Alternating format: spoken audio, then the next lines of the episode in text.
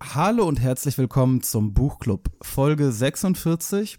Und heute sprechen wir darüber, ob Utopien zwangsläufig auch Dystopien sind.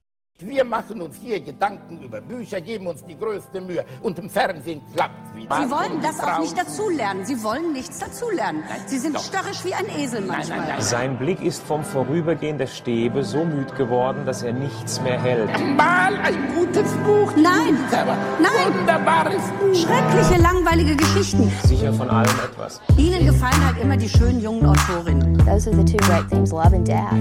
Ja, Gretchen und Ophelia und Madame Bovary und Anna Karenina. Das ist keine Literatur, das ist bestenfalls literarisches Fastfood.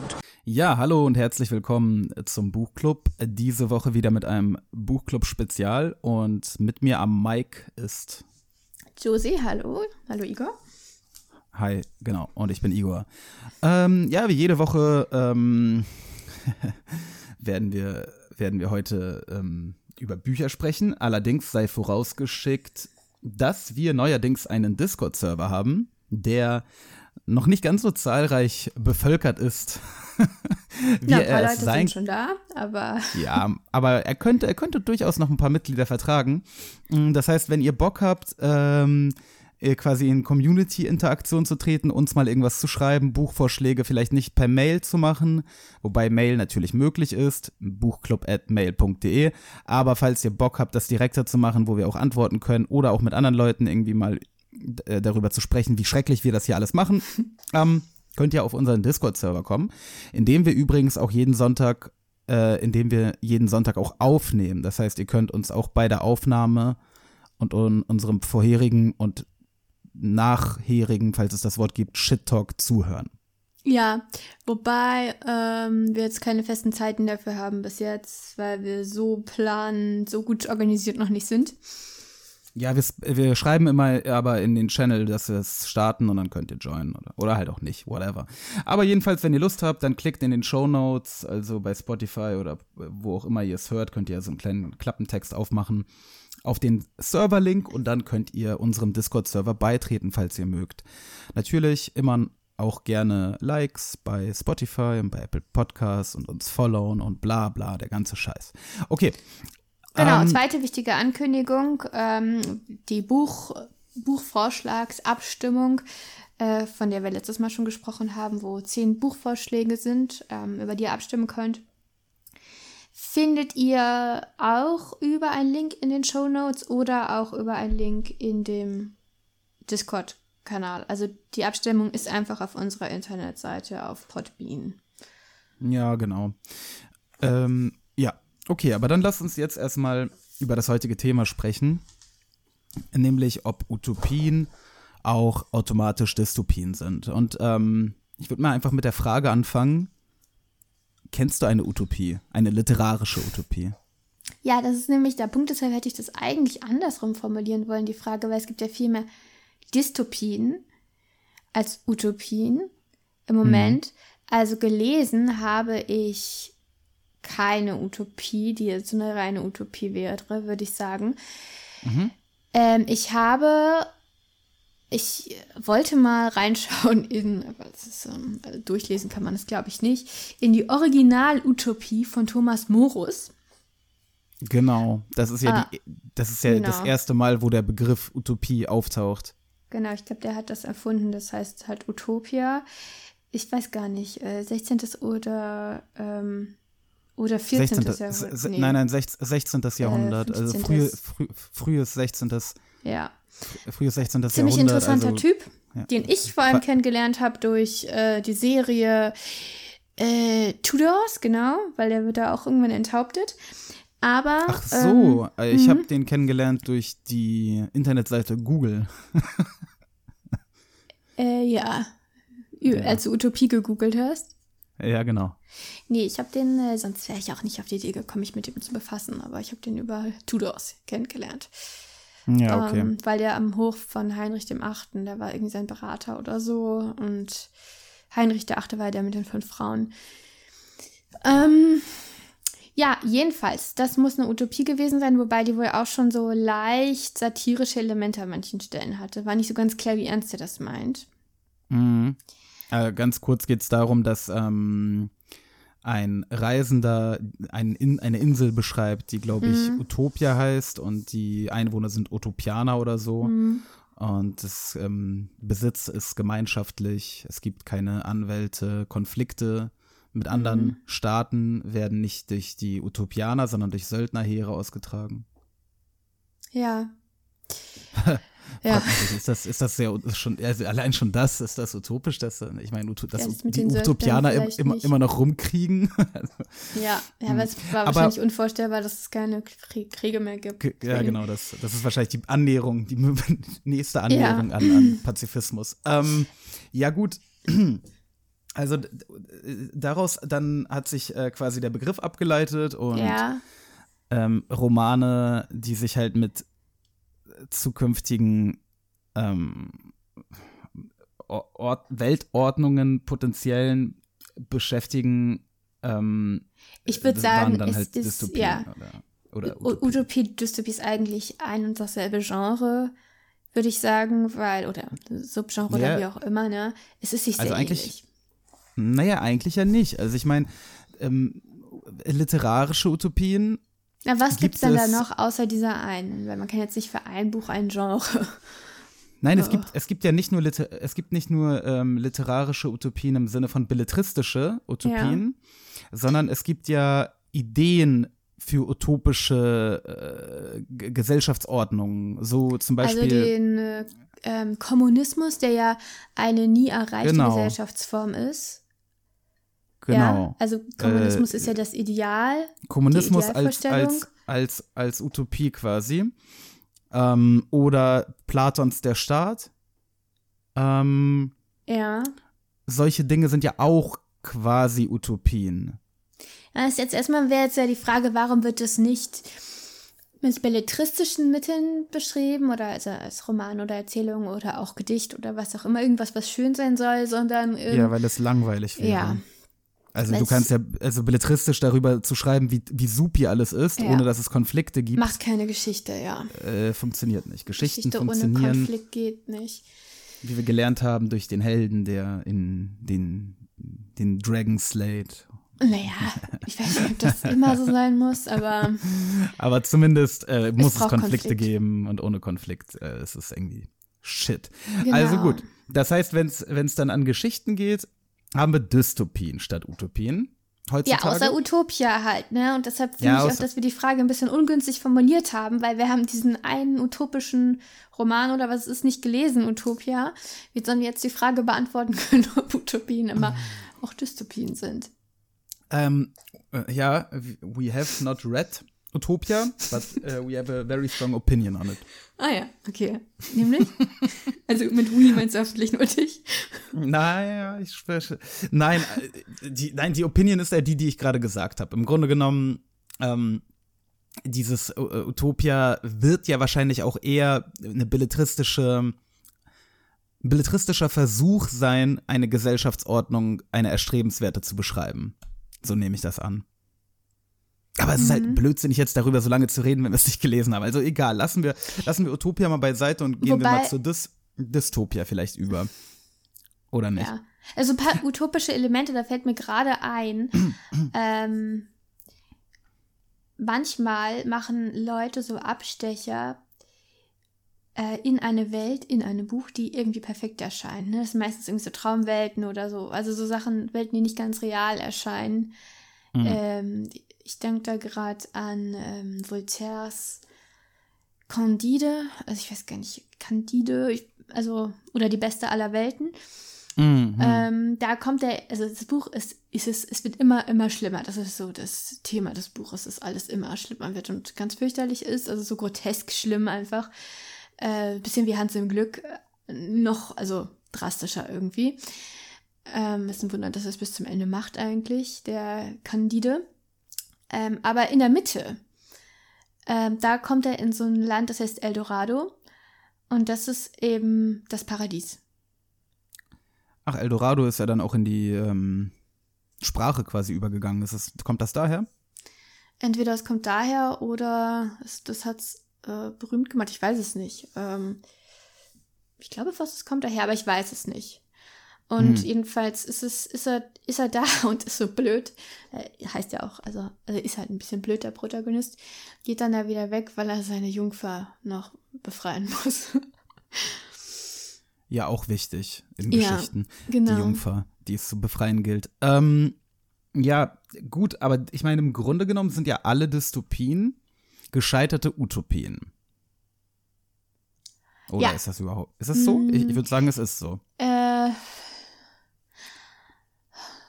Gescheitert. Ich meine, ich meine, kein, kein Mensch ähm, hält sich für böse.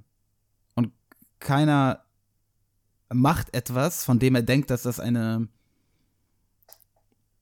eine für die also für die Allgemeinheit böse, schlechte Aktion ist. Bis auf vielleicht ein paar Psychopathen, die, ähm, okay. Aber ähm, Das das heißt, diese Dystopien entstehen ja dadurch, dass die Leute im Grunde genommen die Welt zu, ein, zu einem besseren Ort, zu einer Utopie machen wollten, damit gescheitert sind und daraus ergibt sich dann die jeweilige Dystopie.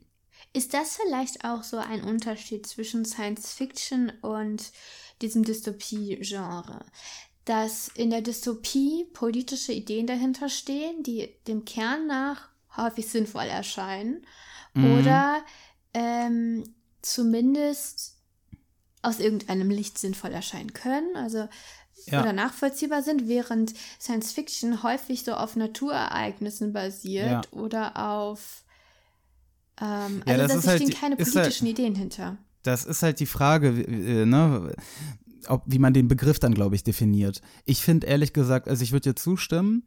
Ähm, ich meine, eine Welt, in die, äh, keine Ahnung, die äh, nach einem Atomkrieg beispielsweise, ja, Mm, äh, wenn die Geschichte nach einem, also nach einem fiktiven Atomkrieg also spielt und alles ist ziemlich schrecklich, ähm, Ja. dann könnte man sagen, es ist eine Dystopie, weil es eine ziemlich schreckliche Welt ist, aber ich finde auch, dass es äh, cooler ist, dass, und da- das, das ist ja das, was das Genre für mich faszinierend macht, ist halt eben das Ausspielen einer Idee, die potenziell ziemlich schön sein könnte oder in zumindest gewissermaßen nützlich in manchen Aspekten, ähm, sich dann aber als ziemlich schrecklich herausstellt, sobald man sie richtig durchspielt.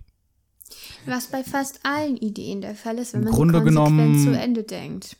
Im Grunde genommen sind halt alle Staaten, die die, die kommunistische Utopie umsetzen wollten, dann ähm, absolut dystopisch verlaufen. Ja, wobei ich dann nicht weiß, ob das an der zu großen Konsequenz lag oder eher an einem Mangel an Konsequenz.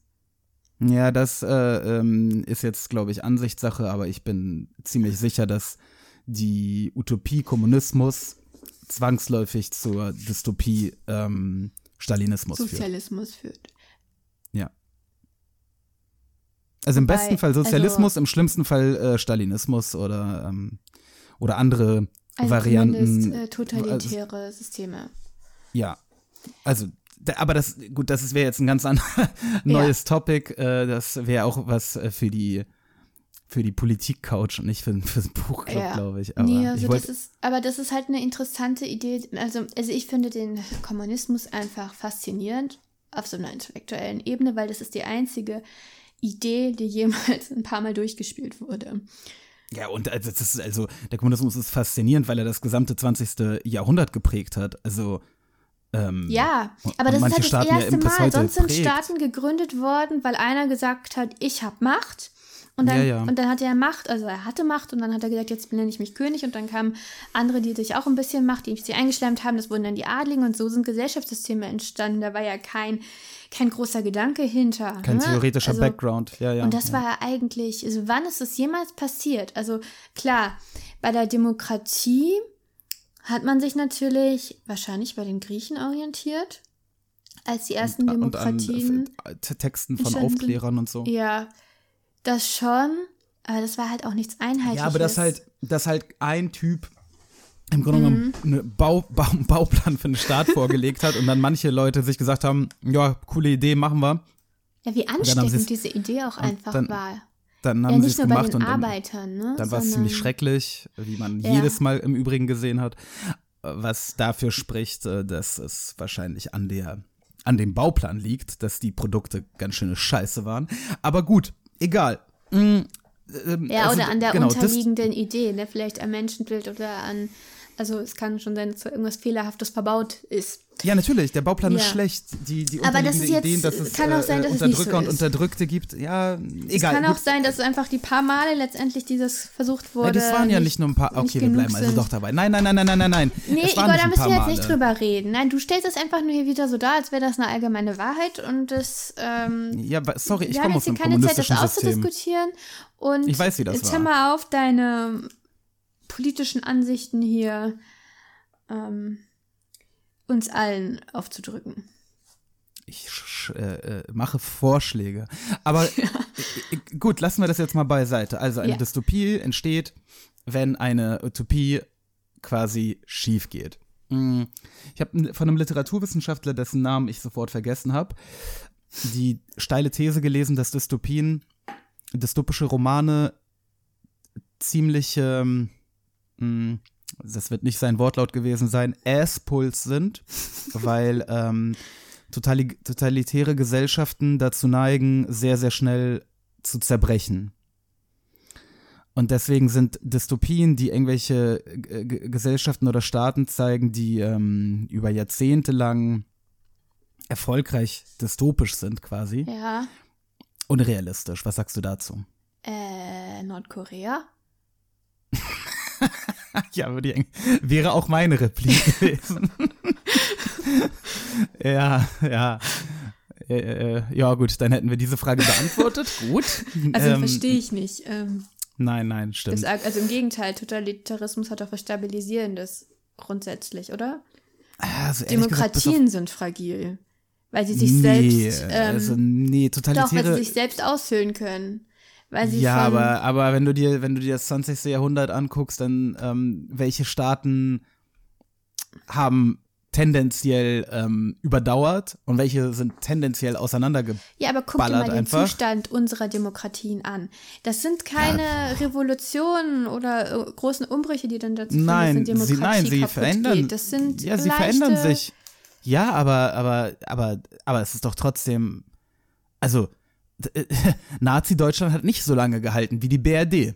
Ja, das lag aber am Krieg und Naja, aber der nicht Krieg, am, der Krieg äh, kommt ja zwangsläufig, ein, eine, totalitäre, eine totalitäre Gesellschaft wird zwangsläufig, wird zwangsläufig Punkt. Krieg führen. Das ist der entscheidende Punkt. ja, ein die Land, wird zwangsläufig Krieg führen, weil totalitäre Gesellschaften brauchen innere Feinde und eigentlich brauchen sie auch äußere Feinde. Na gut, innere Feinde reichen ich wahrscheinlich mein, aus. Äußere Feinde sind ja, kann man ja haben, aber das heißt ja nicht unbedingt, dass man einen blutigen Krieg führt. Das kann ja auch lange gehen ohne. Nordkorea, Nordkorea existiert nur, also der einzige Grund, warum dieser Staat noch, noch da ist, und das auch schon seit Jahrzehnten, weil er ähm, von gewissen anderen Staaten ein bisschen gepampert wird. Beispielsweise China, beispielsweise Russland. Und warum wenn, machen die No- das? No- wenn Nordkorea äh, als ähm, so einen kleinen Pieks im Arsch von, äh, von Amerika, wenn äh, Nordkorea äh, wirklich realistisch auf sich allein gestellt wäre, dann wäre der Staat schon längst zerbrochen. Ja, aber ähm, zerbrochen im Sinne von, ich weiß nicht, ich weiß noch, als wir die Französische Revolution hatten. Nee, ich Wer? weiß nicht. Du meinst damals, Schule. als, als In du in der als Ja, du als den ich Sturm auf die dabei Bastille war gemacht hast? Mit, mit ähm, Danton da stand und jedenfalls da äh, hieß es immer, oder hieß es, ein Volk, das ähm, dem es gut geht, wird nicht äh, rebellieren gegen ein, also Totalitarismus war ja da nicht der Begriff, ne, aber gegen so eine Zwangsherrschaft. Äh, ein Volk, das am Verhungern ist, wird das auch nicht, sondern ähm, da muss man noch die, das Volk muss noch die Kraft haben, äh, Mhm. irgendwie die, die Mistgabel in die Hand zu nehmen und Ja. was zu machen, aber es muss hoffnungslos genug sein. Also es muss, die Ja. Situation muss ausweg, ausweglos genug sein, dass sie dazu motiviert sind. Nordkorea, Nordkorea fehlt diese ähm, Kraft, die Mistgabel in die Hand zu nehmen, offensichtlich. Und würde noch mehr fehlen, wenn Russland und China da nicht mehr zuschussen würden, oder? Nein, dann würde das System kollabieren. Nicht, Ich weiß nicht, ich von- glaube, die nicht würden einfach ihr heraus. Volk aushungern. Die tun das. Sie hungern ihr ja, Volk aus. genau. Und wie soll das Volk dann Die rebellieren? also wie, Elite damit ein System zusammenbricht, Die Elite kann nicht mehr existieren. Die Elite würde nicht mehr existieren können, wenn Russland und China sie nicht äh, unterstützen würden bei ihren Dingen. Verstehst du Was das heißt denn nicht? existieren? Inwiefern sollen die aufhören zu existieren? Die sind doch dann immer noch da. Wenn alle Länder der Welt dieses System boykottieren würden, Du erklärst nicht, mit welchem dann Mechanismus sind sie die nicht mehr dazu in der Lage, sich selber, sollen. sich selber äh, autonom irgendwie äh, am Leben zu erhalten. Ja, dann sterben haben, halt 30 Prozent der Bevölkerung. Das ist doch Nein, nicht die dann Elite, die stirbt da die stirbt. Elite. Die Elite kann dann nicht mehr diesen Lebensstil, den sie momentan führen. Ja gut, dann speckt der, specken sie Führen. ihren Lebensstil vielleicht ein Nein, sie ab, specken ganz bestimmt nicht ihren da. Lebensstil ab. Sie hören auf, äh, sie hören auf, die Elite von Nordkorea zu sein. Und Also machen lieber Igor- was Sinnvolles mit ihrem äh, Leben. Igor, das hört sich für mich so ein bisschen halbgar an, was du hier erzählst. Ich verstehe jetzt nicht, was genau mit dem passieren soll, wenn die nicht mehr so viel, Josie, noch weniger dieser, Geld dick, haben. Aber das dieser ist jetzt dicke nordkoreanische Junge, der den ganzen Tag Filme Ja, amerikanische der nimmt guckt dann in halt ein seinem bisschen Cinema. ab. Davon ist er Aha. trotzdem was noch mit da. Den, was ist mit den, was mit den Filmen? was ist denn das Problem mit den Filmen? Ja, die guckt er dann nicht mehr. Die sind doch nicht ja dann nicht staatstragend, die. Filme. Das ist doch nicht wichtig. Ihr Leben ist dann nicht mehr. Warum geht's ihnen denn momentan gut? Damit, wie es ihnen geht. Und was glaubst du, was sie machen würden, wenn es ihnen ein bisschen schlechter gehen würde? Sie würden nicht mehr ähm, nordkoreanische Elite sein. Würden sie sich umbringen? Nö, sie würden äh, das System verlassen. Wohin denn? Nach Westen mit dem Geld. Dein Ernst? Das glaubst du? Ja, Ja. gut. Das weiß ich nicht. Ähm, aber das ist jetzt auch irrelevant, wirklich. Okay, Die Frage war, was war die Frage? weiß ich nicht. Ob, ich, ja, ursprünglich, also du meintest, totalitäre Systeme halten sich nicht so lange. Ich glaube, die halten sich dann nicht so lange, wenn sie einen Weltkrieg anzetteln. Aber äh, sie können sich ziemlich lange halten, wenn die politischen Gegebenheiten eben so sind, dass keiner so richtig sich traut oder Interessen daran hat, da zu interferieren. Das war ja nicht meine Meinung, das war äh, vom Literaturwissenschaftler, äh, wie gesagt, dessen Namen ich vergessen habe, ähm, so eine These. Und Ja. ich wollte die mal in den Raum werfen. Aber ja, es denke, ist schon, natürlich, einen gewissen Punkt hat er natürlich wahrscheinlich schon, wobei ich halt finde, also es ist, es ist schon eigentlich wahr, dass Demokratien die fragilste Gesellschaftsform sind, wenn man sie wirklich nur als Demokratien betrachtet, solange sie demokratisch sind. Das ja, ist aber eben wenn so ein man- man schleichender jede, Prozess. Wenn man dass jede man Veränderung als irgendwie äh, Ende der jeweiligen Staatsform sieht. Weil ganz ehrlich, unsere BRD existiert seit 1949. Wir haben jetzt das Jahr 2022 und ich würde nicht sagen, dass sie nicht mehr existiert, weil sie sich verändert hat.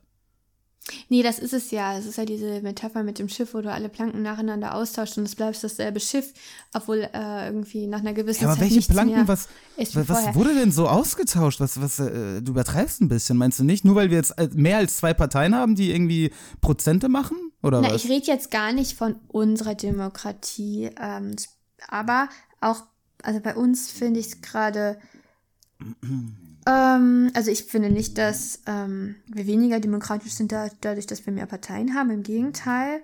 ja, Ähm, eben. Ich finde aber bei der niedrigen Wahlquote, die wir haben und der 5%-Hürde und ähm, der Tatsache, dass wir eben so viele Parteien haben, Probleme ähm, bestanden auch zu Beginn der BRD. Nee, da gab es eigentlich zwei Volksparteien, die sind immer reingekommen und durften sich, konnten sich irgendwie aussuchen, mit wem sie koalieren. Also haben immer mit Ja, demselben super. koaliert. Richtig also im Grunde hatten wir, nee, ich sag ja, man muss, man müsste einfach was, eigentlich was verändern, aber das ist schwierig. Überhaupt kann man sich überlegen, ob das Parteiensystem, also Partei, ähm, ich weiß gar nicht, wie der Fachbegriff dafür ist, aber dieses System, dass wir nur Parteien wählen. Ob das eigentlich noch äh, dem sehr, sehr, sehr weit- demokratischen Ideal entspricht. Ja, aber du sehr, hast sehr mich weit doch entfernt. gefragt. Sehr, sehr weit Ähm, entfernt von dem Thema. Ich glaube, wir sollten uns jetzt auch mal vielleicht äh, mit spezifischen Dystopien beschäftigen. Also waren das denn überhaupt alles so st stabile Systeme, die da beschrieben wurden? Bei Gilead jetzt, beim Report der Markt, Ja. wenn ich mich recht erinnere, sollte das System schon viele Jahrzehnte gehalten haben. Also was Ja, beschrieben wird, ist ja das frühe Gilead. Genau, der, das Anfangsstadium, wo sie halt auch noch um die, ihre Existenz kämpfen mit Kriegen und so. Genau. Und offenbar hat sich das System eine Weile gehalten und es sieht fast so aus, als wären die tatsächlich am Ende ausgestorben und nicht vernichtet worden, oder? Das war so mein Eindruck. Mm, Das weiß ich nicht.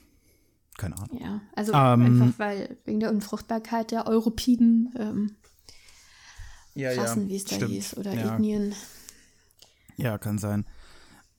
Ja, ja, wenn man, also wenn man andere Dystopien sich anguckt, dann sind das schon, glaube ich, meist, also ich glaube zum Beispiel 1984 spielt ja nicht in einem, in einem Frühstadium der, Das der jeweiligen ich, Dystopien. ich, das habe ich nicht gelesen. Ich habe nur Brave New World gelesen. Auch Brave New World spielt, glaube ich, nicht in einem frühen Stadium.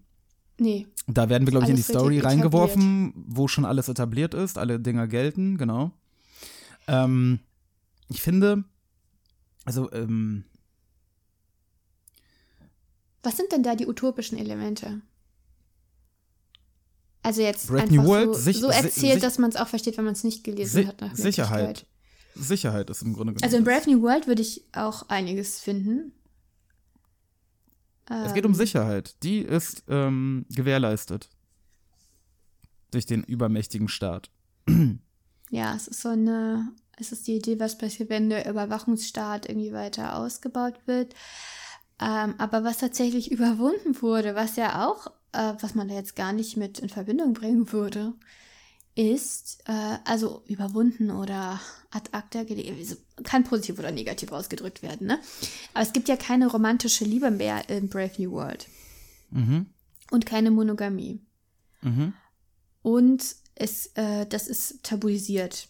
Also man darf ja in Brave New World, das ist eigentlich so das, was mir am meisten in Erinnerung geblieben ist, man wird schräg angeguckt, wenn man irgendwie dreimal hintereinander dieselbe Person datet. Ja, ja, stimmt. Äh, und was ich äh, tatsächlich aber ein bisschen utopisch finde, also was ich, wo ich schon was Positives drin sehe, ist einfach die Mutterschaft im Sinne von schwanger werden, neun Monate lang mit diesem Bauch rumlaufen, dann unter wahnsinnigen Schmerzen dieses Kind kriegen. Ähm, das wurde einfach abgeschafft. Und natürlich sind die negativen Konsequenzen, die das hat, krasser als die positiven, weil man hat keine Mutter.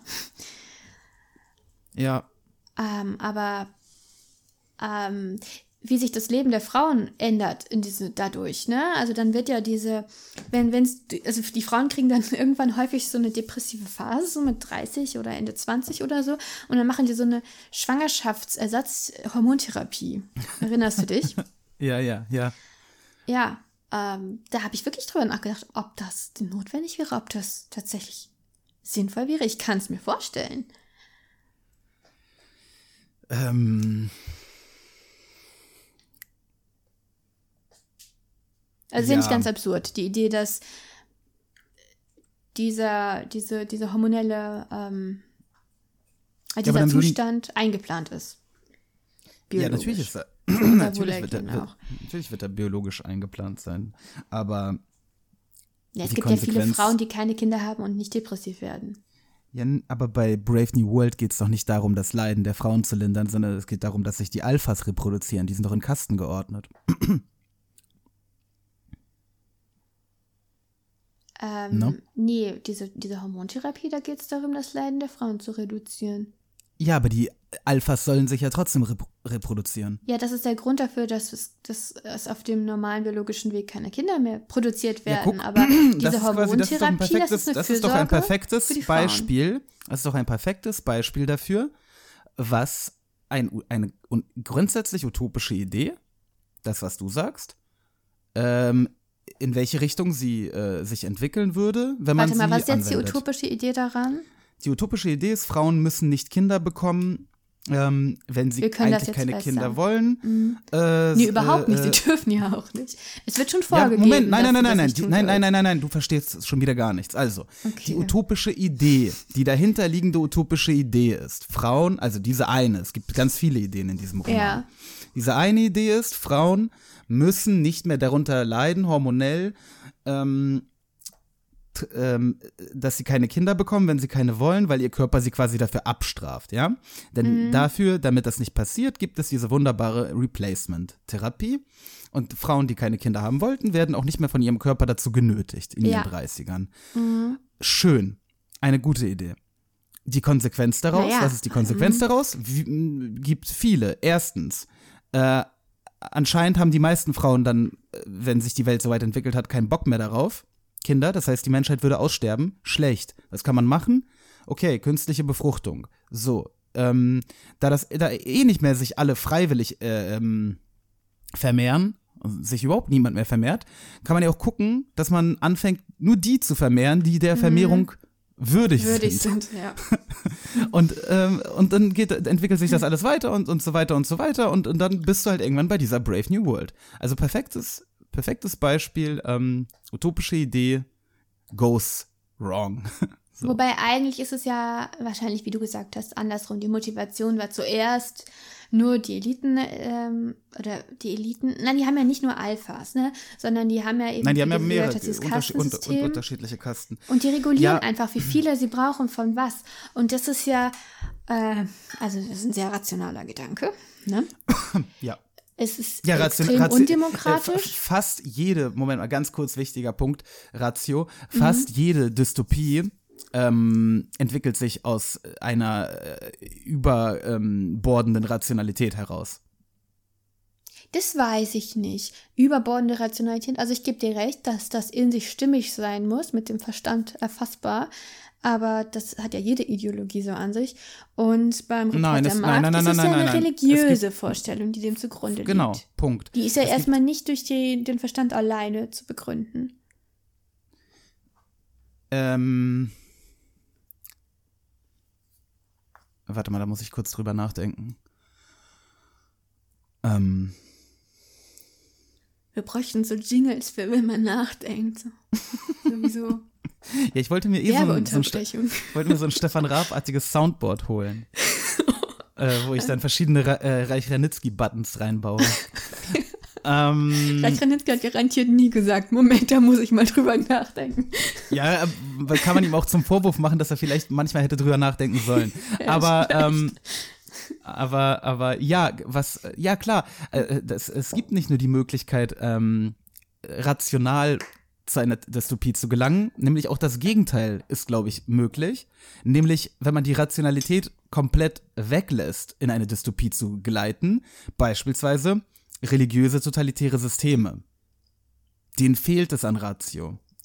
Ähm, es muss wahrscheinlich in Balance stehen. Ich weiß nicht, ob es Damit- an Ratio fehlt. Naja, Also ich meine, ich meine, ja, doch, fehlt es. Also zum Beispiel ähm, Iran, ja, keine Ahnung, Leuten, Leuten die Hand abzuhacken, weil sie geklaut haben, weil das so ein, so ein krasses, ultra krasses Vergehen ist laut dem Kann Koran. man, kann man rational Ähm, begründen. nein, kann man nicht rational Doch, begründen. kann man das ist, das ist, rational. nein, Muss nein, nein, nein, nein, nein, nein, nein, nein, Koran für. Doch, natürlich, das heißt nicht, dass es richtig ist, aber natürlich kann man das.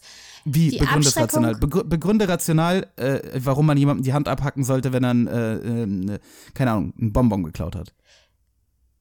Die Abschreckung ist umso größer, je schlimmer die Strafe. Und die Abschreckung ist umso größer, je klarer die Strafe ist. Also auf ein Vergehen folgt eine Strafe. Diebstahl, Hand ab. Hatten wir im Mittelalter auch so. Ist eine ganz rationale Begründung, die wir heute nicht mehr als ähm, sinnvoll erachten, aber die ist rational. Die ist nicht rational, weil wir die Doch. Aufklärung hatten. Weißt du, was die Aufklärung gemacht hat mit der, mit der Justiz? Das ist ganz interessant. Die hat, die hat genau das im Grunde gemacht. Eine Strafe, ein, äh, ein Vergehen, eine Strafe. Ja, Und zwar immer sie, dieselbe, für alle aber gleich. die, au- aus der, Die hat die ähm, Strafen aus der Aufklärung heraus entwickelt gemacht. sich auch der Humanismus und es steht leider im Konflikt mit dem Humanismus, Leuten die fucking Hände abzuhacken. Die Aufklärung hat die Guillotine eingeführt. Ich habe zufällig gerade gestern angefangen, äh, mal wieder Foucault Überwachen und Strafen zu lesen. Schlimm genug. Und was die Aufklärung gemacht hat, war wirklich erstmal keine Milderung, sondern eine Änderung der Qualität des Strafens. Also das ist nicht unbedingt, also klar, ähm, im Mittelalter konntest du ganz schlimm dran sein, wenn du da was Schlimmes gemacht hattest. Also konntest du äh, gefoltert werden und diese, also Tod um Tod sterben. Ähm, und das war genau die Idee des Ganzen, das Leiden möglichst zu verlängern. Das war nicht mehr die Idee der Aufklärung, aber ähm, Aber nein, Diese- warte mal. Jetzt hör mal auf mit irgendwelchen Diese Foucaults und so. Das Rationalität. ist doch. Äh, äh, stopp. Kommen wir nochmal Ja. zu der abgehackten Hand. Ich erkläre Ja. dir, warum eine abgehackte Hand nicht rational ist. Na, dann mach mal. So, der, ganz einfach nämlich. Was hast du, was ist dein, was ist dein Hintergedanke als Staat? Okay, du willst jemanden, also du will willst nicht, dass bei dir abschrecken. geklau, geklaut wird, denn Klauen ist offensichtlich keine gute Sache für eine Ökonomie. Und für, Das die, für ist ja überhaupt gar die nicht- es geht um den eine friedliche, Ja. friedliche Gesellschaftsordnung. Das heißt, du musst jemanden bestrafen, der klaut. Okay, wie bestrafst du ihn am besten? Ähm, erstens sollte derjenige, der beklaut wurde, davon profitieren, damit er nicht allzu mad ist. Strafe, das heißt, Nee, das ist Sinnvollerweise- mit der Aufklärung abge weggefallen. Stopp! übrigens. Ja. So, also, das heißt Geldstrafe an den Beklauten. Erste, erste Variante. Zweitens, willst du deine, Niedrigere abschreckende Wirkung.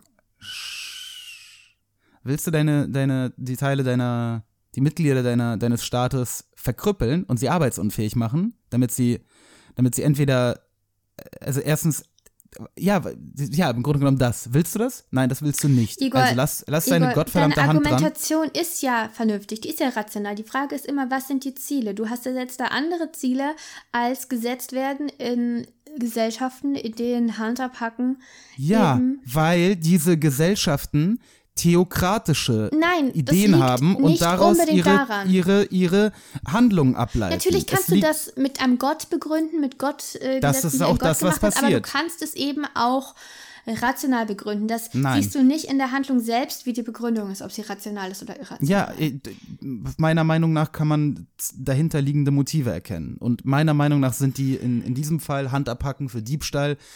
Äh, klar könnte man rational versuchen zu begründen. Meiner du weißt Meinung schon, nach. dass rational nicht bedeutet Theo- richtig, ne? Nein, ich weiß, einer gewissen inneren Logik vor, und dem Verstand folgend. Aber ich sehe hier das religiöse Motiv als ausschlaggebend. Der, das Und wie sind ja wir eigentlich überhaupt- der Fall sein. Wie sind wir eigentlich überhaupt auf dieses Thema gekommen? Ja, das weiß ich jetzt nicht mehr. Ich auch nicht. Also Ist ja, ist ja auch egal, Leute. Also hackt, hackt keine Hände ab irgendwie wegen Bonbons. Außer, Ja, also au, au, außer, außer ihr seid mit Josie, dann hackt alles ab, Mann. Ist alles rational, ey. Ähm, ja. Also- Ach so, ja, ich, nein, ich weiß. Es, äh, ich hatte gesagt, dass äh, Utopien zu Dystopien werden oder Dystopien entstehen, wenn die, ähm, die, die, die vermeintliche Rationalität und Objektivität über alles gestellt wird. Ähm, ja, und aber das genau. würde ich so überhaupt nicht als ähm, Oder, genau, oder, oder das Gegenteil, wo sie halt keine Mhm. Rolle mehr spielt, wo Wissenschaftlichkeit keine Rolle mehr spielt. Ähm, Ja, und dann haben äh, wir bald auch alle Fälle abgedeckt. Nein, nein, nein. Wenn sie in Balance stehen, dann ist es schwierig für eine Dystopie zu entstehen. Vielleicht. Vielleicht Also. ist es doch Quatsch. Ich weiß nicht. Das könnte sein. Und jetzt haben wir wirklich könnte- alle Fälle abgedeckt. Ja, genau, jetzt Ähm. haben wir.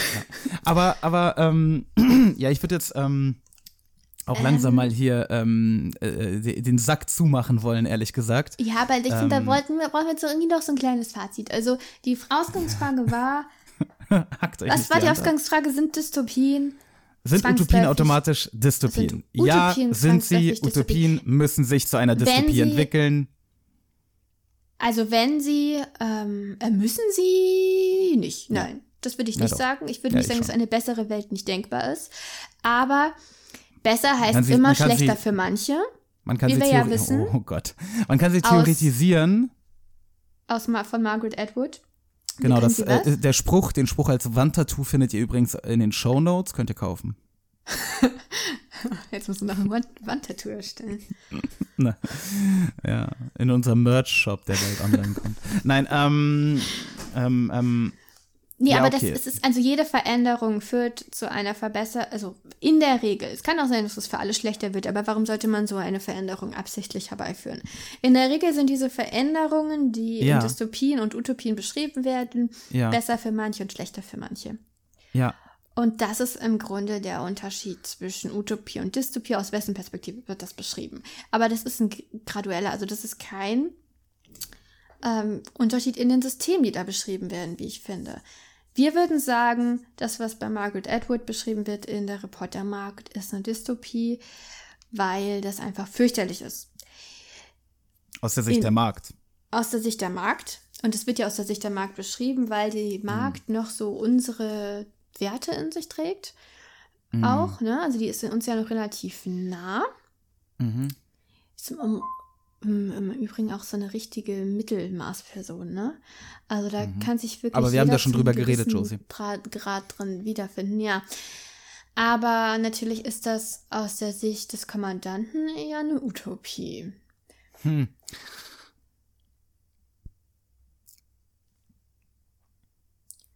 Bist noch da?